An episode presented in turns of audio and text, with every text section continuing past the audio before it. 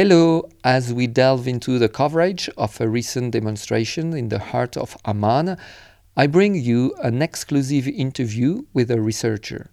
This insightful conversation aims to provide a deeper understanding on the ongoing Israeli Palestinian conflict, shedding light on the current events transpiring in Gaza and Israel in the eastern Mediterranean in the heart of the Middle East. A war erupted a month ago on October 7, 2023. Stay tuned for a comprehensive exploration of the roots of this new conflict. My name is Ethan Morton Jerome, and I uh, did my PhD in cultural anthropology, and I lived in uh, Ramallah for three and a half years from 2013 to 2016 with a focus on Palestinian labor in the West Bank. And I am currently living in Jordan and have been here since uh, 2016. Why are Israelis and Palestinians so far away from peace today?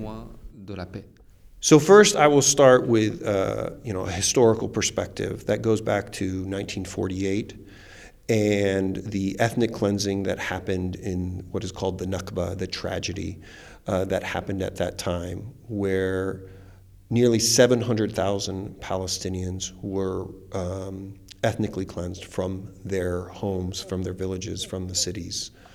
They had to leave, right? Yes, they, they were. There were very specific plans by the Israeli, or at that point, Jewish uh, and Israeli militias that removed um, that systematically removed the Palestinian population. Since that time, um, there have been a variety of ways where uh, Palestinians have lacked their basic freedom. So in Israel, there was a Palestinian population, about 20%, that lived under uh, military uh, control from 1949 to 1967. Then you have Palestinians that have been under military occupation in what is referred to as the Palestinian occupied territories uh, in Gaza, East Jerusalem, West Bank and uh, they are subjects under military control. And this has caused uh, clearly a, a, a, lot of frustrations and anger by, for Palestinians who are calling for their uh, freedom. And, and, and from the other side, there is violence as well from the Palestinians as well. So this does not help to bring peace. Yes, there has been ongoing violence over the decades, um, since uh, even going previous to 1948 uh, and the uh, Palestinian revolt in 1936. And so, yes, there has been violence. The thing that I would mention here is that, in a very basic way, Palestinians have been calling for their freedom, they have been calling for their rights uh, under military occupation. They've been calling for an independent Palestinian state. And they have not received their political rights, their social rights, their economic rights uh, going back decades.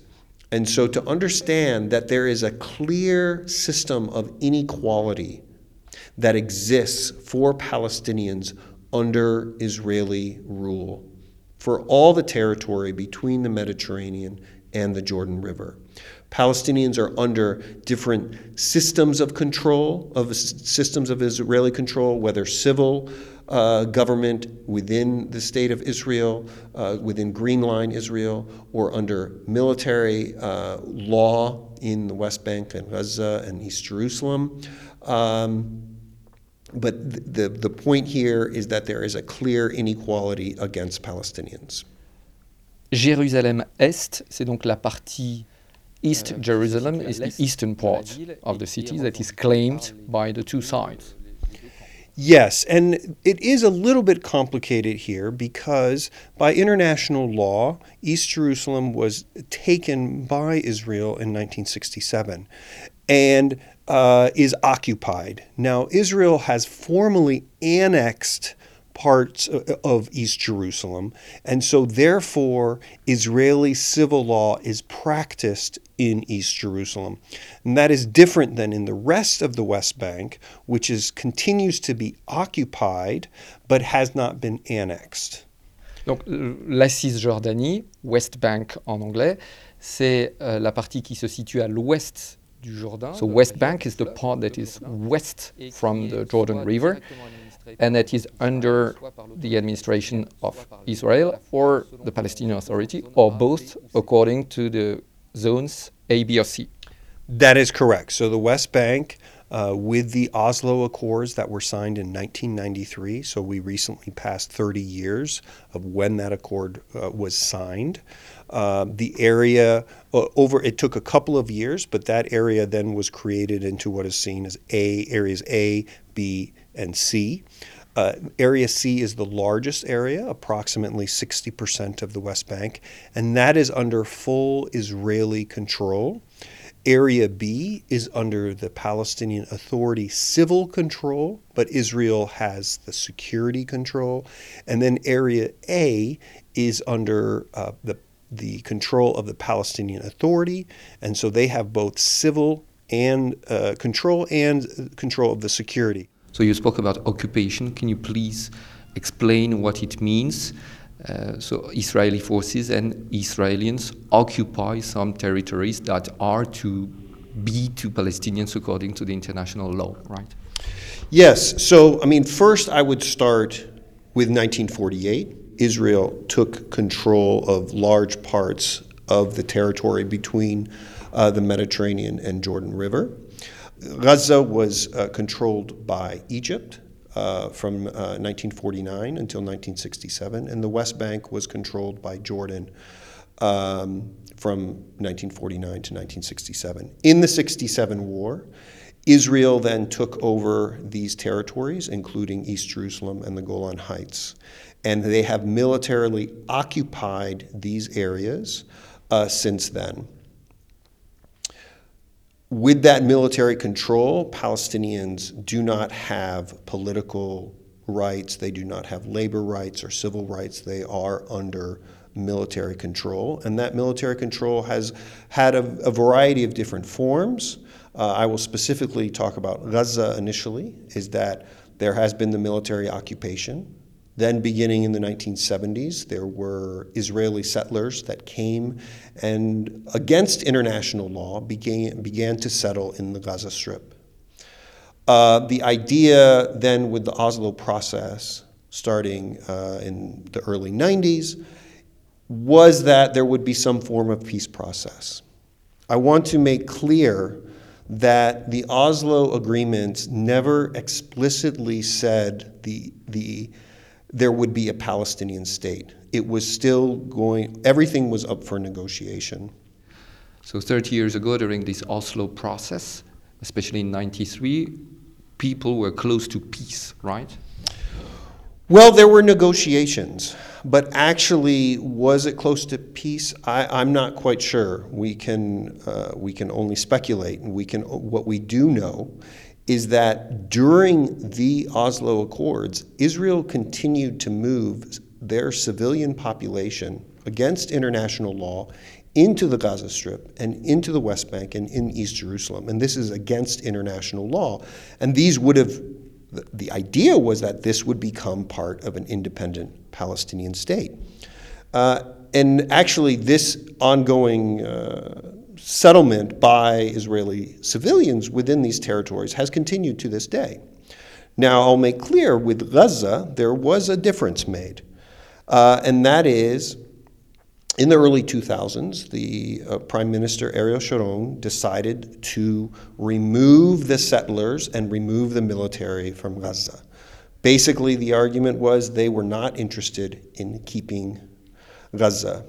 But I want to make clear even as they removed the settlers in 2004 2005 and they removed the military, at that point, they continued to have essentially a siege of Gaza, essentially an open air prison, where they had, uh, and this goes back even to 1967, where they were controlling all imports and exports.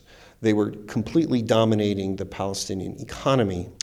Uh, then in 1991, you could point to the fact that they started a full closure movement where they were restricting the movement of Palestinians in and out of Gaza. Uh, and this became enforced uh, more and more during the 1990s. The point here is that this has been a decades long process in Gaza of closure, of restrictions of movement, of restrictions on the Palestinian economy.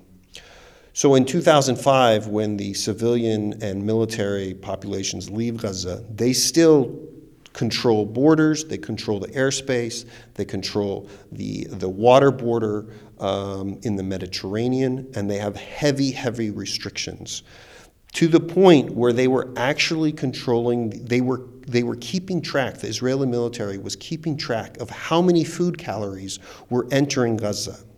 It is publicly known that the Israeli policy, it was told to US officials that their policy in Gaza was to bring Gaza to the brink of collapse. That has been their policy since 2007. So it's very important to understand now that we have had 16 years of a policy of, of occupation. The Gaza is not free. Gaza, the Gaza Strip is not free. It has continued to be occupied and controlled by Israel uh, with the control of its borders, with a policy of literally bringing the Palestinian population to its knees. And it must be said again and again in these 16 years, the international community has allowed this. This has been publicly acknowledged, the Israeli policy, and they have done little to nothing to stop this policy. So, as this oppression uh, radicalized some Palestinian groups, including Hamas in Gaza. So, again, I want to mention that the Israeli policies came first. The uh, Israeli occupation came first. Uh, the Israeli closure of Gaza came first. And yes, this would have an impact on the community in Gaza. It has literally been an open air prison. Now, I want to be clear that the killing of civilians should be condemned. But we must understand the context of what has happened to Palestinians going back now over seven decades. That uh, has made, been made very, very clear with numerous reports by some of the most important uh, human rights organizations that have argued clearly that Israel commits the crimes of apartheid. This has been, there have been these uh, reports and arguments have been going on for decades. But I want to mention uh, most recently, in July of 2020, uh, Israeli organization, human rights organization, Yesh Din, put out a paper that argued that Israel was committing crimes of apartheid in the occupied territories. Soon after that, Israeli human rights organization B'Tselem wrote a piece that said they argued that Israel Israel has policies of Jewish supremacy from the Mediterranean to the Jordan River. Those were two Israeli organizations then you have uh, Human Rights Watch and then Amnesty International, two well, very respected international organizations that make very clearly, with evidence, that argue that the crimes of apartheid are being committed. Then, most recently, you have Al Haq, Palestinian human rights, the most famous Palestinian human rights organization, that show very clearly, and I want to make clear, all of these reports they are written to show evidence of crimes of apartheid. That is, Israel is committed to maintaining a regime of discrimination and oppression of one population over another. And that regime is not a singular one. This is not something that's just happening in Gaza over a few weeks. This is something that has been sustained for decades. And it's very important as we discuss the current events now that we understand that you know these are reports that were written in the last couple of years. You also have reports that go back decades that show this that again some of the top human rights organizations have shown clearly that crimes of apartheid have and continue to be committed. In that context, one can at least understand why what has happened and, uh, and will continue to happen, the violence that goes on in the face of actions by the controlling regime. And this is the, the thing I, I think is very important for the listeners to understand. Israel is in charge, they are the occupying force. They are the ones that have made the decisions and made the rules uh, in the occupied territories going on more than five and a half decades. And so, this is very important to understand that they hold the responsibility as the occupying force. And why nobody does anything about, about that after all the reports that you mentioned from very serious organizations? So this is a question that I think a lot of people ask, and there's a lot of within the Palestinian community. It's uh, they are very frustrated by this. And it's one that's very difficult to answer. I will point to a speech given a week ago uh, by His Majesty King Abdullah in Jordan that he gave in Cairo. And his speech very much pointed to the duplicity of governments that have allowed Israel to continue to behave in the manner it has behaved as a, a government that commits crimes of apartheid without anyone pushing back. I mean, the thing to understand here is that Palestinians have tried a variety of different ways to get people, to get the world to hear what is happening. They have, in Gaza, there was the March of Return. This was a nonviolent act of marching to the border of Gaza. They were shot, they were maimed, they were killed. You have famously the BDS movement, boycott, divestment, sanctions. This is a peaceful demand for people to boycott. Um, and yet, Israel calls it economic terrorism. Uh, this movement has been uh, very, has had uh, won certain victories in getting people to follow the boycott movement, but it has been very limited. Palestinians have tried a variety of different ways to get the international community to hear them. But to this day, it's been very, very limited. And I think it's important to understand that Hamas is not all Palestinians. You know, Hamas is one party within the Palestinian community. The Palestinian community has a variety of different views, different views on violence and nonviolence, different views on the actions that should be taken, different views on how one interprets history. Um, and, and you have Palestinians that live in the occupied territories. You have Palestinians that are citizens of the state of Israel. You have millions that are in the diaspora. They have different views. And to equate Hamas to all Palestinians uh, is, is incorrect. It's fundamentally incorrect. Can you please explain who's uh, on power in Gaza, who's in power in Israel, and what the political platforms of those two entities are? So I will go back um, a couple of weeks to, to help answer that. I mean, first, uh, Hamas essentially took over the Gaza Strip in 2005.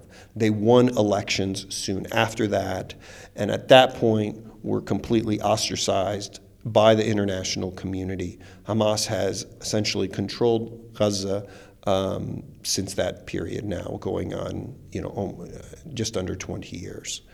Um, the current Israeli government, now it has shifted in the last uh, week or two um, as a unity government in terms of during the fighting, there have been agreements. Um, but to understand that it has been the most right wing government in Israeli history, and that there were ongoing protests in Israel uh, going on several months that Israelis were actually um, uncomfortable and actually protesting on a weekly basis and sometimes on a daily basis against the Netanyahu government, which was voted in last November. And there was a lot of tension uh, in Israeli society uh, about the current government. So, in terms of platform, political platform, Hamas wants the destruction of Israel, and the government of Benjamin Netanyahu wants to continue colonization. So those two platforms are very extreme, right? Yes, and you have a situation where uh, seemingly to talk about peace at this time is um, is very difficult. I think to keep in mind here is that um, Hamas is one political party within the Palestinian community. Uh, and not all Palestinians agree with the political platform that Hamas carries. The thing to keep in mind is that it was Palestinians that compromised in the Oslo process. They had been calling for the freedom of all of Palestine. In the Oslo process, they had committed to a compromise. In the face of committing to a compromise, what did Israel do? Israel continued to move civilian population into the West Bank, into East Jerusalem, into the Gaza Strip. So, th- what's important to, to, to keep in mind here, and this is something that has happened over, I would say, the last 15 years within the Palestinian community, within the academic community, is the, is the uh, increase of the term settler colonialism. And this term is different than colonialism. This term is saying the colonial power is not there to uh, exploit the population. The settler colonialism's focus is on the land and taking of the land. Secondly, it's about removal of the indigenous population. And this removal is not a singular act, but an ongoing process. What happened in 1948 in the Nakba, what happened in 1967, the Nakba, is to understand that these were not singular events, but these were part of a historical process of Zionism to take over as much of the land as they can with the least number of Palestinians, and to understand the process right now of what's happening in Gaza is to take more land and enclose the Palestinians in smaller and smaller territory. You see it both in Gaza and in the West Bank, that these processes that are going on for decades.